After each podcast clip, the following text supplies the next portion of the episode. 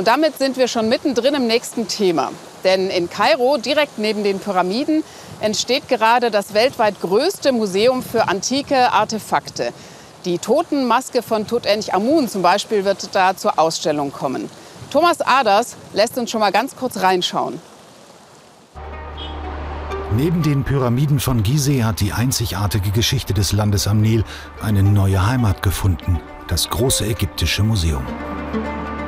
100.000 Quadratmeter für die 100.000 wichtigsten Objekte des pharaonischen Zeitalters, ein Museum der Superlative. Der erste Mieter ist längst eingezogen. Mit großem Tamtam auf seiner letzten Reise vom Hauptbahnhof in Kairo hinaus zu den Pyramiden, 3200 Jahre alt, 80 Tonnen schwer, der berühmteste aller Pharaonen, Ramses II.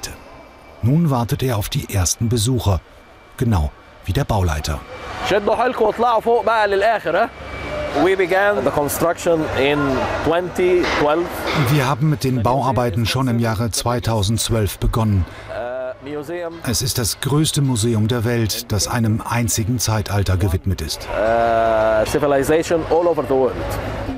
Rückblick 1922. Der Engländer Howard Carter entdeckt in Oberägypten eine Weltsensation. Im Tal der Könige in Luxor legt er die fast unberührte Grabkammer des Pharao Tutanchamun frei, 5500 Einzelexponate. Sie und die Mumie Tutanchamuns sind nun das Herzstück des neuen Museums in Kairo. 2800 Kilometer von dort entfernt wurden die Galerien entworfen von den Architektinnen des Stuttgarter Ateliers Brückner. Die Gedanken der gut 60 Mitarbeitenden kreisen um Tutanchamuns Grab. Dieses erste Mal 5500 Exponate, vollzählig, wie sie gefunden wurden in diesem Grab von 35 Quadratmeter, auf einmal auszustellen und, die, und daran eigentlich die Geschichte der ägyptischen Vergangenheit zu erzählen. Das war eigentlich letztendlich die Herausforderung. Alle Leitungspositionen des Stuttgarter Architektenbüros in diesem Riesenprojekt sind mit Frauen besetzt.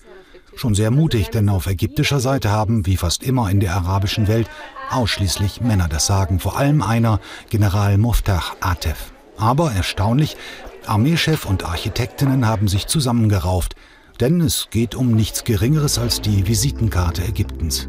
Und, wenn Corona endlich vorbei sein sollte, um einen neuen Publikumsmagneten.